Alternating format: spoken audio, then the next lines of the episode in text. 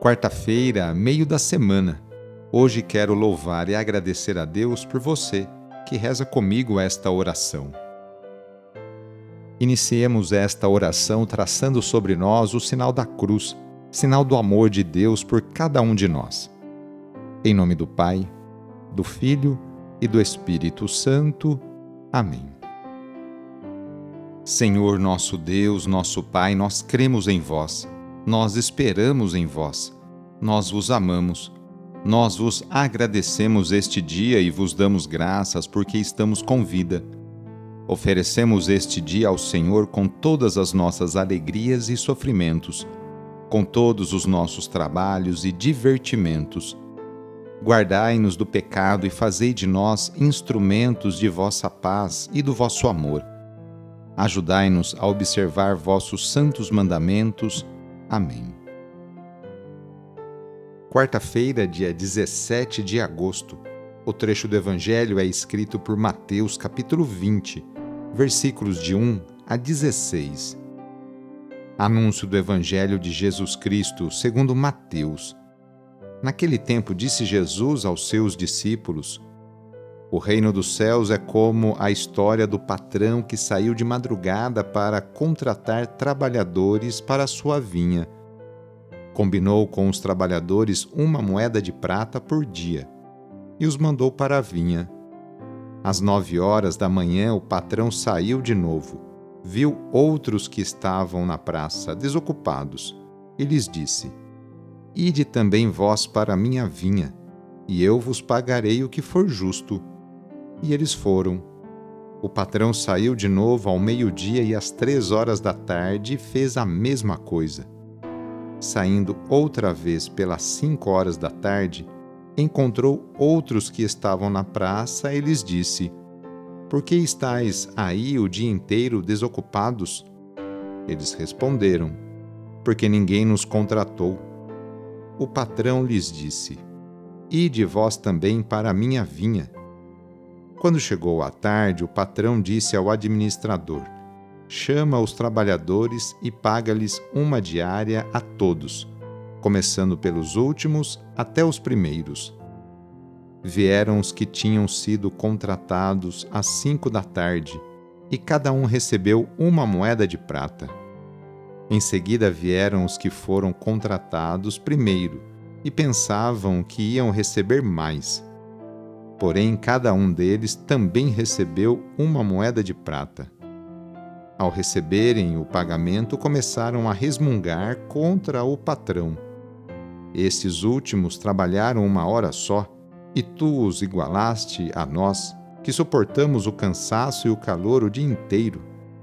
Então o patrão disse a um deles: Amigo, eu não fui justo contigo. Não combinamos uma moeda de prata? Toma o que é teu e volta para casa. Eu quero dar a este que foi contratado por último o mesmo que dei a ti.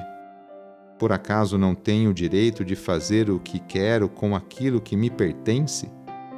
Ou estás com inveja, porque estou sendo bom?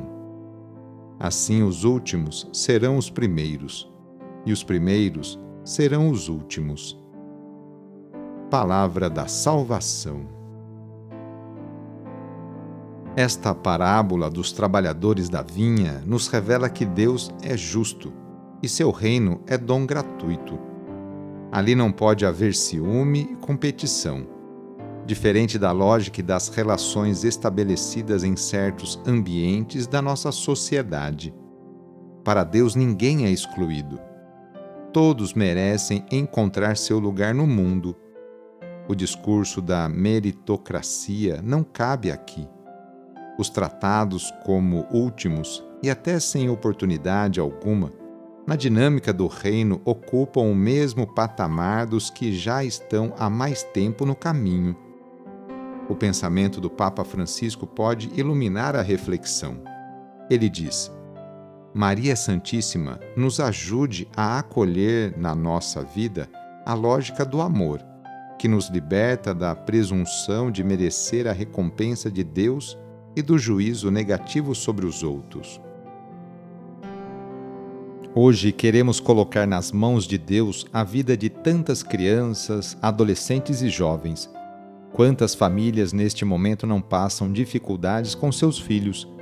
Peçamos que Deus afaste nossos jovens do caminho das bebidas, das drogas e da violência, para que a juventude tão querida e amada por Deus e por Dom Bosco seja o presente e o futuro de nossa cidade, estado e país Reúna agora as crianças, os adolescentes e os jovens e vamos pedir a Deus a sua bênção sobre elas.